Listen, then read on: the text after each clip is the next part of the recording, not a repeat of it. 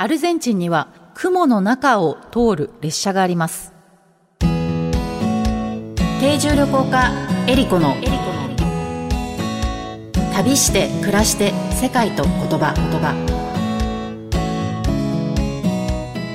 この番組はお菓子の不二家の提供でお送りします。世界各地で現地の家庭に滞在をしている定住旅行家のエリコです。皆さんにとって旅は楽しむものですか？人生を見つめ直すきっかけでしょうか？私にとって旅は暮らすこと。この番組は世界各地およそ50カ国100以上の家族のもとで定住旅行してきた私エリコが実際に訪れ定住した国や地域の暮らしを言葉をキーワードにお話ししていく番組です。今回もアルゼンチンを旅します。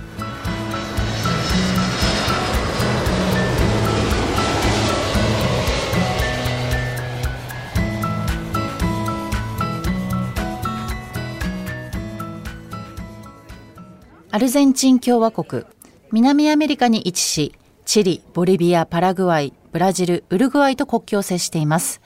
国土は日本の約7.5倍人口は7000万人。公用語はスペイン語。首都はボエノスアイレスです。大平原パンパアンデス山脈北部の砂漠のような渓谷。世界三大幕府イグアスの滝。パタゴニアの氷河と地域によって様々な景観に出会える国です。2022年のワールドカップでは優勝したサッカー大国。また現在アルゼンチンにはおよそ1万人の日系人が暮らしています。世界ではいろいろな言語が話されていますが、言葉にはその国の歴史や文化、習慣がぎゅっと詰まっています。言葉を知ればその国のことがより深く感じられます。え今回の旅言葉は、トレン・アラス・ヌベスです。なんかおまじないみたいな言葉ですけれども、えー、トレンというのはですね、列車という意味です。トレインですね。トレン。えー、スペイン語ですけれども、えー、ヌベスというのはですね、雲という意味がありまして、え、雲の列車という意味があるんですね。トレンアラスヌベス。というふうに言うんですが、えっ、ー、と、その名の通りですね、雲の中くらい高いところを走る列車なんですね。それが、えー、アルゼンチンの北部に走っております。えー、一番高い場所で標高4220メートル地点を通る列車なんですけれども、えー、ちなみにこのですね、まあ、トレインアラスヌベスのことを考えてた時に、あ、日本で一番標高が高い列車を走る列車ってどこなのかなと思って、えー、調べてみたんですね。皆さんどこだと思いますか？私も全然知らなかったんですけども、えー、これは長野県の、えー、JR 小海線だそうです。ここで走ってる列車が日本で標高が一番高いところを走ってるそうで、えー、1375メートルのところを走るというそうなんですけれども、ね、あの、まあ、このアルゼンチンの4220メートルと比べたら低いですけれども、そういうのを目的として行かれる方ももしかしたらいるかもしれないですね。そもそもアルゼンチンでは、あの、交通手段として電車ってあんまり主流じゃないんですよ。国土があの日本の7倍以上あるので、まあ、移動となると飛行機が主流になってくると思うんですよね。あとは実はバスがすごい快適で、えっ、ー、と、私はあの、ブエノスアイレスから、えー、イグアスの滝まで24時間以上バスで行ったことがあるんですけども、バス自体もですね、なんかあの、シングルベッドぐらいの広さの あの、席になってて、全部フラットに倒れるし、食事も出て、全然苦じゃないいんですよね。しかもこう景色をね、眺めながら行けるので、結構バスで移動される方も多いと思います。あの、電車ってあんまりこう聞かないですね。ただこのトレインアラスヌベスが走る、えー、走っている州っていうのが、えっ、ー、と、サルタ州というですね、アルゼンチン北部にある場所なんですけれども、ここはですね、ブエノスアイレスとか南部のパタゴニアとかとまた違って、乾燥した砂漠みたいな地域なんですね。で、人も、あの、アイマラ族だったりとか、ケチュア族の末裔の人たち、まあ、アンデス山脈に、あの、もともと暮らしてた人たちの末裔の人たちが、あの、暮らしている場所です。なので、ちょっとアルゼンチンの、えっ、ー、と、こう、南米のパリと言われてますけど、ブエノスアイレスは、ちょっとヨーロッパ的で白人の人たちがたくさんいるっていうイメージとは違った景色が見える場所の一つなんですけども、あの、有名なのはですね、カハマルカと言われる場所があって、え、ー、と、ここで7色の丘っていう、まあ、7色全然違う色がこう、近くにこう寄り添ってある丘があるんですけども、それが見れ、見れたりします。あと、このサルタの博物館には、あの、昔生贄にされた子供のミイラがあって、え、ー、と、それが展示されてるんですけど、ミイラって言っても、なんか、あの、白骨化されてなくて、なんか、ちゃんと皮膚とかもまだついてる状態なんで、すごく保存状態がいい状態であるんですけども、あの、NASA が管理してるんですよね。まあ、そういった、あの、博物館もあったりする場所です。で、トレンアラスヌベスっていうのは、このサルタという場所から出発をしている列車なんですけれども、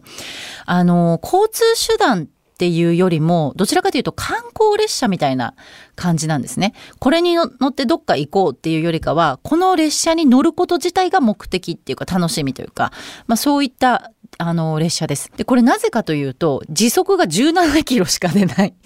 ので、まあ移動を目的としてたら本当にもう遅い列車ですよね。もちろん移動目的で乗る方もいらっしゃるんですけど、私はあのサンティアゴでロスコーブレスっていう場所があるんですが、そこの場所に定住するためにこの列車に乗ったので、まあ移動と観光を兼ねて乗ったっていう感じなんですけども、で、私が乗った当時2017年ぐらいっていうのは、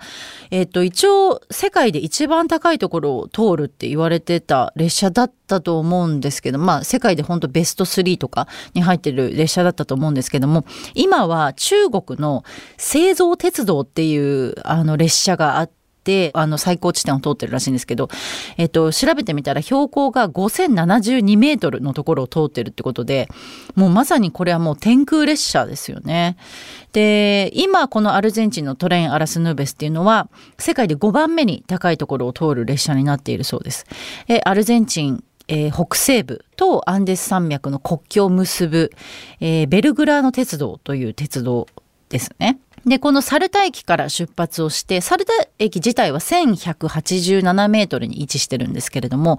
えっと、最終地点、えー、ビアドクト・アポール・ボーリージャという駅があるんですが、そこが4220メートルになってるんですが、そこまでこうどんどん上がっていきます。で、大体距離にして 220km ぐらいあるんですけども、それを8時間ぐらいかけてえー、登っていきます。で、その間に29の橋、21のトンネルを通っていくんですが、席はあの、ボックスタイプのこう、向かい合う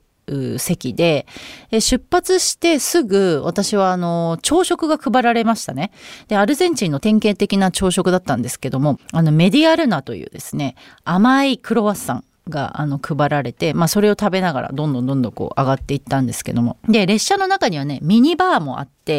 あのお菓子とか軽食とかも売られてるんですけどもバーであの無料で飲めるお茶があるんですよ。それがあの、マテ茶ではなくて、マテ茶みんな持ってるんで、あれなんですけども、そこであの、無料でこう配布してるお茶が、コカ茶っていうお茶なんですね。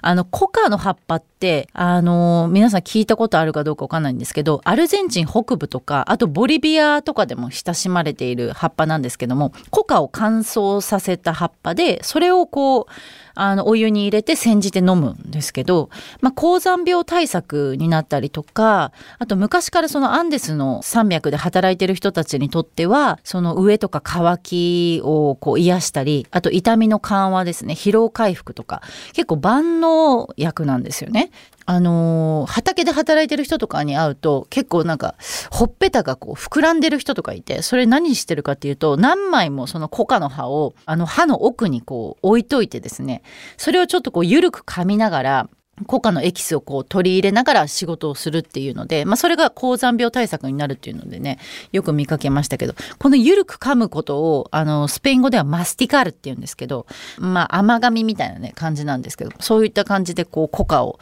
取り入れてるっていうので私も一回ちょっと直接こうあの葉っぱを何枚もこう入れて試してみたんですけども、苦すぎてね、すぐ出しちゃいましたね。なかなか慣れないと、ちょっと厳しい味だなと思ったんですが、えちなみにあの、コカインですね、を作る時に使われるのもこの葉っぱなんですけれども、これ自体を取り入れることが危ないとかは全くなくって、そのコカインを作る時っていうのはもう本当に大量のコカの葉っぱと、あとそれをまた生成して別の化学物質を加えて、あの、全く違うものにしなきゃいけないので、あの、コカ自体を摂取することとは全く意味が違うんですね。今はわかんないですけど、コカ・コーラのにも昔そのコカが入っていて、そのコカ・コーラっていう名前がついたっていうふうに聞いたことがあります。ボリビアにあのコカの博物館があるんですけど、そこであのコカ・コーラの初期の頃の作り方みたいなのが展示してあった気がしますね。で、まあこのコカ茶をですね、まあ飲みながら、あの私も電車に乗っていたんですけども、走っている最中はですね、この電車が走るのを見に来てる観光客のギャラリーがたくさんいるんですね、周りに。その人たちがすごい手を振ってくれるので、あの、私たちも電車の中からですね、こう手を振ったりとかして、あの、進んでいくんですけども、時速がね、本当に遅いので、こう窓からね、顔を出したりとか、景色見たりとか、写真撮ったりもできるので、それは本当になんか楽しかったなというふうに思いますね。で、こう、景色も乾燥した大地だったりとか、きいサボテンとかがねこう通ったりとかして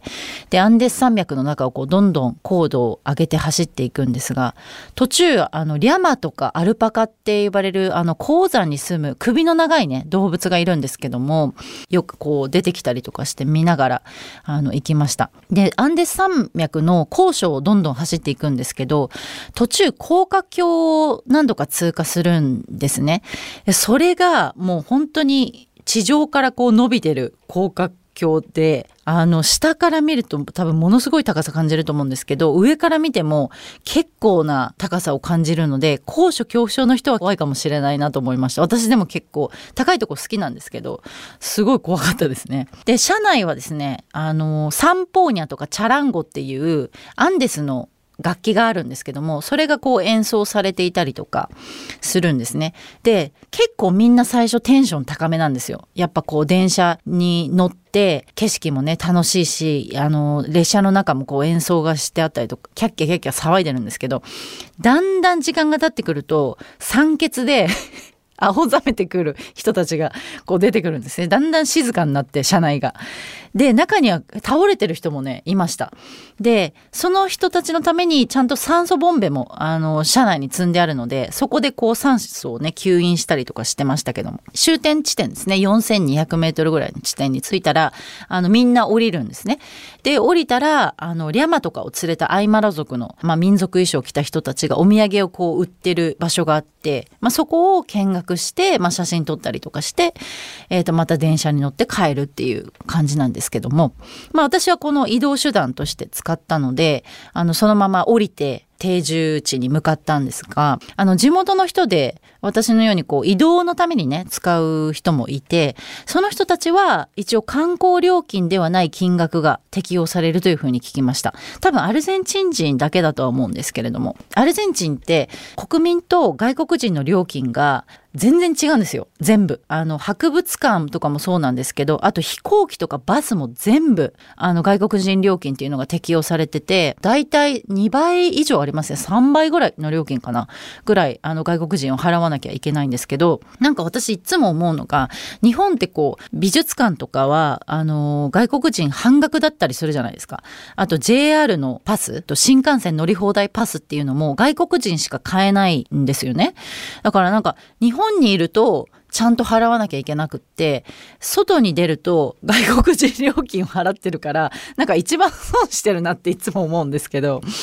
ね。で、アルゼンチンはあの南半球に位置してるので、日本と季節がね、真逆になるので、もしこのトレンアラスヌベス行かれたいっていう方はですね、ぜひまあ夏、春から夏の時期とかね、秋とか、あの12月から6月ぐらいがおすすめですね。で、天候が悪いと、やっぱ列車が全然出なかったりするので、天候がいい時期に行かれることをおすすめして、あとはまあちょっと、まあ日程に余裕を持って、万が一雨が降ったりとかした時は、別の日にするっていう予備日もあった方がいいかなと思うんですけども、あとは必ず窓側の席を予約してもらえると、こう窓から顔を出して、アルゼンチンの素敵な景色が見れると思います。旅して暮らして世界と言葉言葉。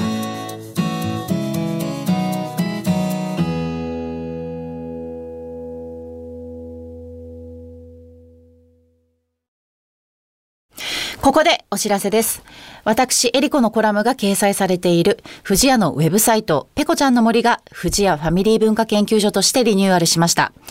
ペコちゃんたちのイラストが可愛く、楽しいサイトになっており、新たな募集企画、ペコちゃんのポストもスタートしました。現在、ペコちゃんのポストでは、キッズイラストとファミリーエピソードを募集中。毎月ご応募いただいた中から一部をサイトに掲載します。ファミリーエピソードはお菓子のプレゼントもあるので、ぜひ応募してみてください。私、エリコのコラムでは、世界のお菓子をご紹介。ペコちゃんとの旅で出会った素敵な世界のお菓子を毎月ご紹介します。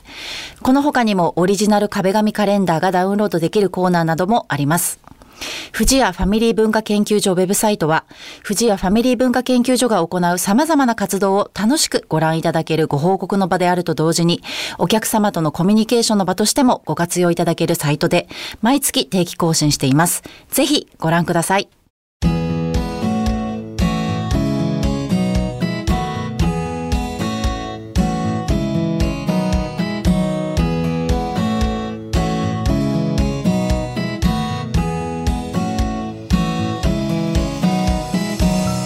番組では皆様からの質問やコメントリクエストも大歓迎です。旅についてや海外の暮らしについての質問あなたの旅への思いなどをお送りください。メッセージの宛先はメールアドレス eriko.joqr.net までです。次回の旅の舞台もアルゼンチンをお届けします。